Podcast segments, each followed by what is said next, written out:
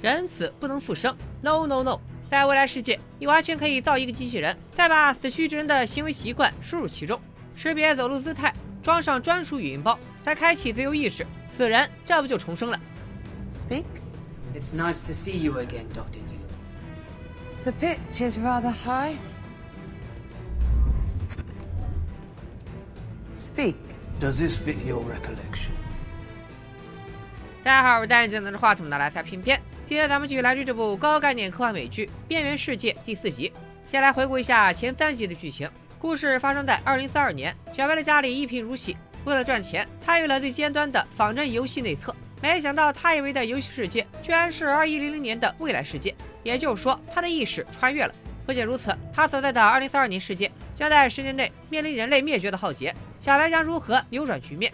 上一集中，小白找到了关键人物艾丽塔的家，却遭到了光头女手下马仔的袭击。马仔警告小白，动感声波的伤害会给他留下痕迹。之前小白用右手中得枷锁后，他肉身的右手便愈发不受控制。这次遭遇了这么猛烈的攻击，小白的身体又会留下怎样的创伤？咱们第四集的故事就从这里开始。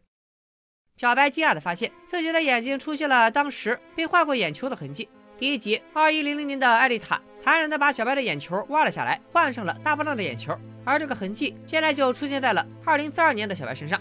神奇的是，这些痕迹只停留了一瞬间，而后又迅速消失不见。小白甚至怀疑刚刚是自己的错觉，但不受控制的右手告诉他，事情没那么简单。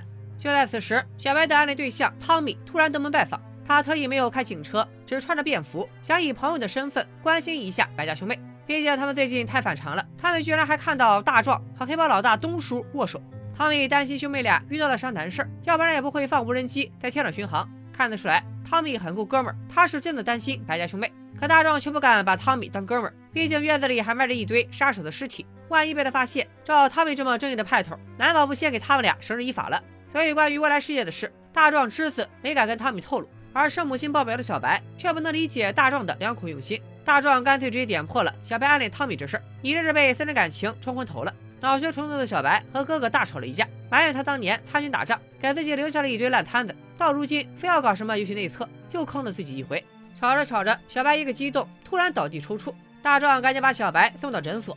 好巧不巧，医生恰好就是小白的情敌汤米的未婚妻。兄妹俩没有提未来事业的事儿，只说小白是新款的虚拟游戏玩多了。在医生看来，小白的病有些奇怪。按理说，他的症状应该是癫痫，没错。可是脑电图里并没有看到癫痫病人的后遗症。通常来说，癫痫发作后，病人会出现昏睡、思路不清，甚至失忆。但小白却能火速恢复清醒，属实是不正常。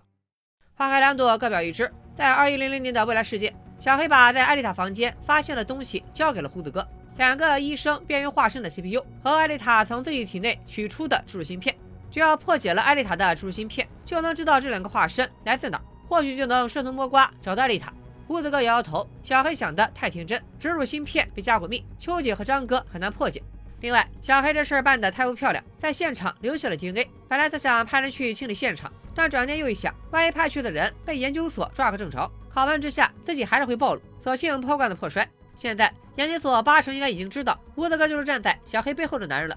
胡子哥劝小黑，在艾丽塔的事情上最好做最坏的打算。失去植入芯片带来的免疫提升的效果，艾丽塔恐怕活不了多长时间。这是什么意思呢？难道说未来世界环境会糟糕到那种程度，就是没有植入芯片，人类就寸步难行吗？咱们之前猜测过，未来人类灭绝的原因可能跟大气污染有关。真相真的如此简单吗？小黑不愿意相信艾丽塔就此死掉，他回想起了和艾丽塔同生共死的日子，那是二零七五年，到处都是一片破败、百废待兴的景象。没想到时隔百年，伦敦再次成了雾都。当时的小黑和艾丽塔还没有去孤儿院，两个人在末世里相依为命。一些侥幸活下来的孤儿凑在一起，窝在破旧的公交车上生活，靠捡来的食物度日。没想到都末世了，种族歧视依然存在。小黑因为捡的少，总是被领头的孩子嘲讽。每次都是艾丽塔站出来，用自己的食物补齐小黑的缺。就在这时，外面的动静吸引了他们的注意，好像有人在免费分发食物。艾丽塔觉得不对劲，住在公交车上这么久，从没听说过有人会发食物，政府怎么会突然那么好心？可孩子头不管这些，他正嫌小黑拖后腿，派他去趟这个雷。小黑也是个倔脾气的主，不顾艾丽塔的阻拦，一个箭步冲了过去。眼前的景象却让他有些疑惑，的确有小孩在排队领食物。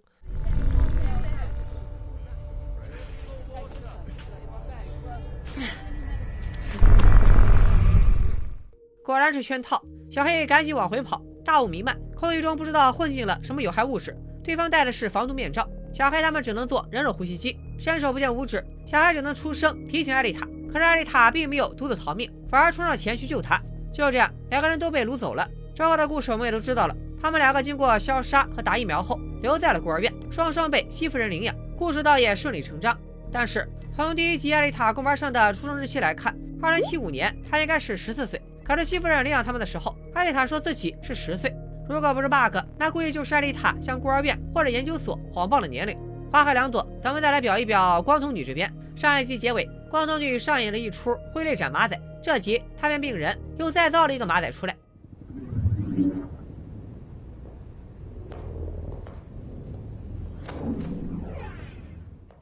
那么问题来了，如何把这个 AI 变得跟马仔一样呢？一共分三步。第一步，让 AI 下载马仔的语音包。Does this fit your recollection? 第二步，开启 AI 的自我意识。第三步，现在的人工智能马仔太过顺从，要把它的友好度再调低个百分之二十，这味儿就对了。可怜的马仔，人都死了，还得继续给光头女打工。大卫询问当晚的情况时，马仔立马把小黑的数据调了出来，并且查到了小黑背后的胡子哥的盗窃家族。一听胡子哥，光头女心里也有点犯嘀咕，事情恐怕有点棘手。此时胡子哥的手下还什么都不知道，小黑无意间撞见了胡子哥的老婆胡嫂。你别看胡嫂喝个小茶，看起来闲情逸致的，实际上太大有来头，来自盗窃组织的 TOP 家族，和胡子哥的结合极有可能是家族的强强联姻。不过胡嫂似乎对小黑很感兴趣，她质问小黑为什么总躲着自己，这会让他觉得自己很没有魅力。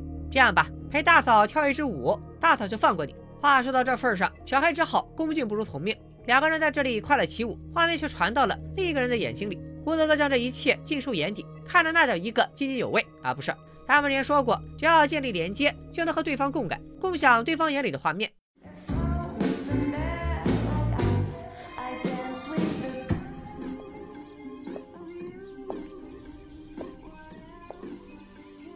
胡子哥赶忙把画面停掉。作为一个有头有脸的盗窃组织的寡头，胡子哥担保工作绝对不会掉以轻心，更有层层监控。只不过这些监控对光头女来说形同虚设。光头女开门见山，直接说胡子哥偷了她的东西。胡子哥也毫不示弱。If someone theoretically stole something, I would think that you would go to the police. 胡子哥料到光头女不敢报警，因为她丢的东西压根不想让警察知道。光头女转头跟胡子哥唠起了历史。当今天下三分，一方是以胡子哥为代表的盗窃组织寡头集团，一方是以伦敦警方为代表的政府，剩下的一方则是光头女代表的研究所。好家伙，经济、政治、科技三权分立啊！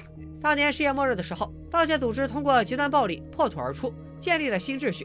现在世界和平了，他们想赚点钱，伦敦警方也就睁一只眼闭一只眼。久而久之，他们就探索出了一条合理的边界，而研究所就诞生于这种新秩序之下，用他的技术造福社会。光头女想警告胡子哥，要是你安分守己，那就是你好我好大家好，咱们可以一直三足鼎立。但凡你越过边界，那就是在引火烧身。胡子哥心说，你有事说事，玩我面包干嘛呀？糟蹋粮食。高手过招，向来讲究的是点到为止。光头女没有在这个话题上纠缠下去，话锋一转，问胡子哥刚才在看啥。胡子哥也如实相告，看自己的老婆和别的男人跳舞。他很大度，只当这是老婆找宠物寻开心。而胡子哥口中的宠物，指的就是小黑。在第二集里，秋姐和胡子哥聊起小黑时，秋姐就是用宠物指代的他。He's just a pet, obliging and sweet。不过胡子哥却觉得宠物比朋友可靠。说到朋友，光头女忽然提到胡德哥从前有个好基友叫尤里。听到这个名字，胡德哥突然收起了伪装的笑容，瞬间变得十分严肃。当年尤里破坏掉了三方的平衡，研究所便和警方联起手来对付他。后来研究所让装配工抹除掉所有实验装上的尤里的 DNA，让他在所有的宇宙中都不复存在。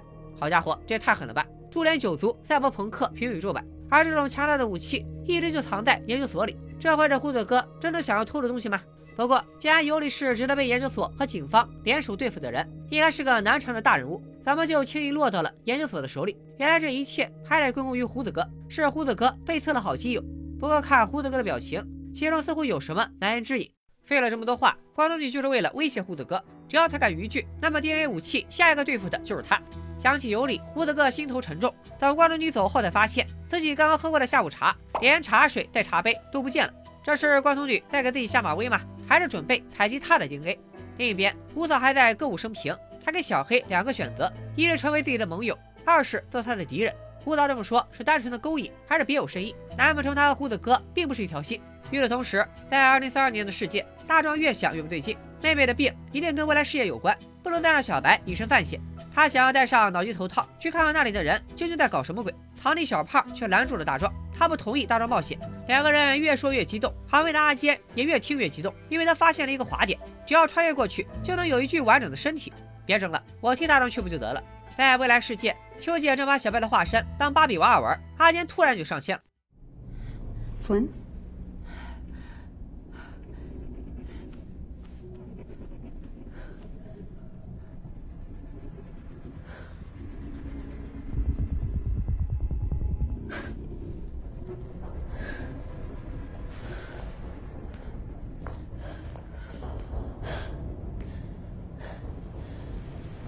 Who the fuck are you? 秋姐慌了，赶忙把张哥叫过来。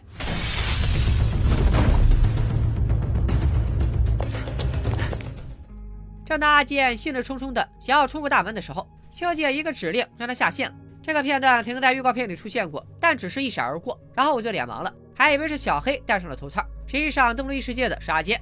阿健好不容易有了腿，还没跑够就被强制下线。他现在只有一个梦想，那就是回到未来世界。而化身的主人小白并不知道发生的一切，他此刻还沉浸在家庭录像中。未来世界的家庭录像可以戴上 VR 头盔，直接进到录像里面全景式观看。那时候白爸还健在。他们一家人其乐融融。正当小白感叹着往事美好时，一转头就看到了小黑。和当时马仔进入东数游戏时一样简单。秋姐协助小黑进入了小白的家庭录像中，告诉小白阿坚用了他的化身。小黑坦言，他也不知道为啥小白穿越之后会产生如此严重的副作用，但是他承诺自己回去以后一定会查个水落石出，给小白一个交代。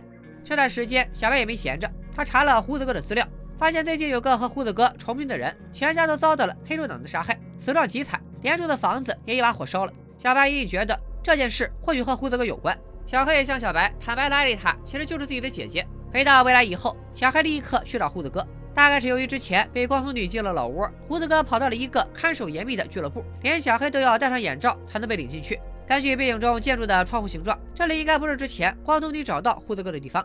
胡子哥笑着说：“之所以搞得这么麻烦，是因为俱乐部里有些老家伙比较看重隐私。”看来这里是像胡子哥这种盗窃组织的老大们聚在一起搞事情的地方。小黑把从小白那里听来的消息如实相告，他担心胡子哥是被仇家盯上了，而凶手很有可能就在二一零零年的世界。可胡子哥听完以后，居然不及反向，因为这事儿背后的始作俑者就是胡子哥自己。胡子哥找艾丽塔帮忙，就是想打开实验装。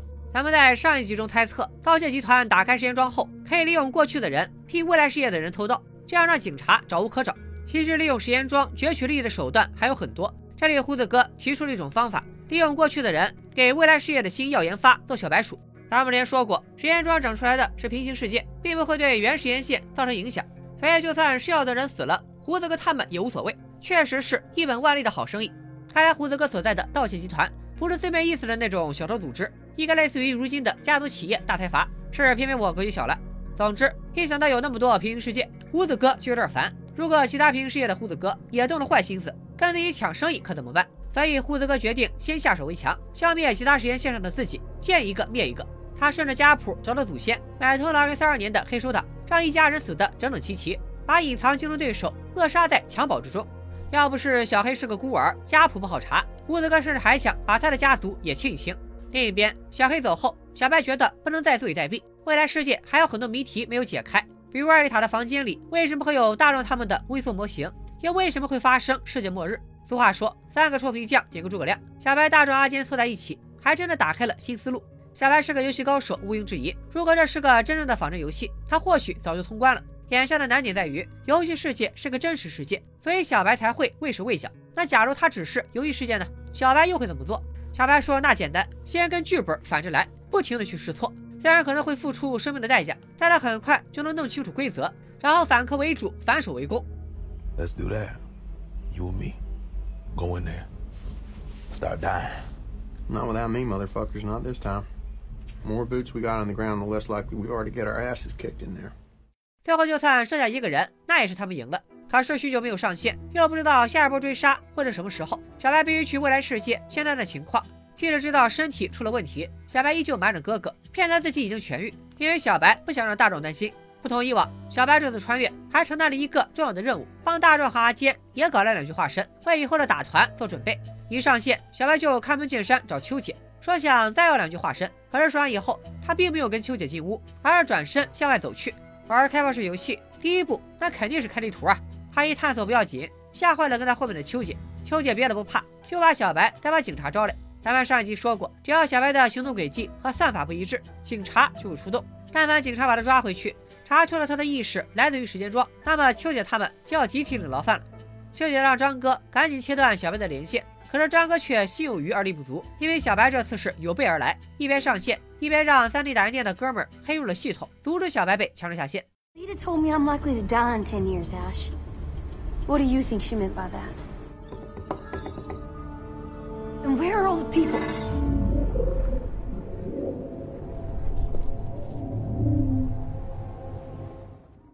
走了没两步，打印店的哥们儿扳回一城，小白再次上线，向秋姐问出了自己最大的困惑：十年之内究竟会发生怎样的灭世之灾？看来不回答他的问题，小白是不会听话的。秋姐把他带到一处墓地，很快小黑也跟了过来。原来世界末日并不是单个事件引起的，而是打了一套组合拳。This is the moment commonly pinpointed as the edge of the cliff. 最先开始的是2039年针对北美电网的黑客攻击，连续停电了几个月。很快，这种断电就蔓延到了整个北美洲，乃至于全球。紧接着，2041年发生了腺状病毒的疫情。这种病毒专门攻击内脏，让血液充满肝脏、脾脏、肠子，直至将肚子胀破，也就是他们口中的血液。Environmental catastrophe. Droughts. Famine. Antibiotic failure. Agricultural collapse followed.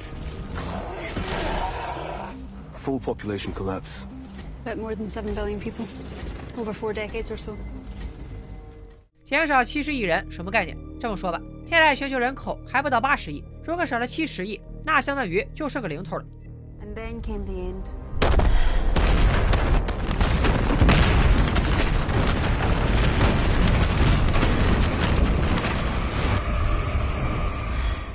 老美再次登场，美国遭到了国内恐怖分子的袭击，划重点是国内恐怖分子，恐怖分子引爆了核弹，首当其冲的就是小白的老家。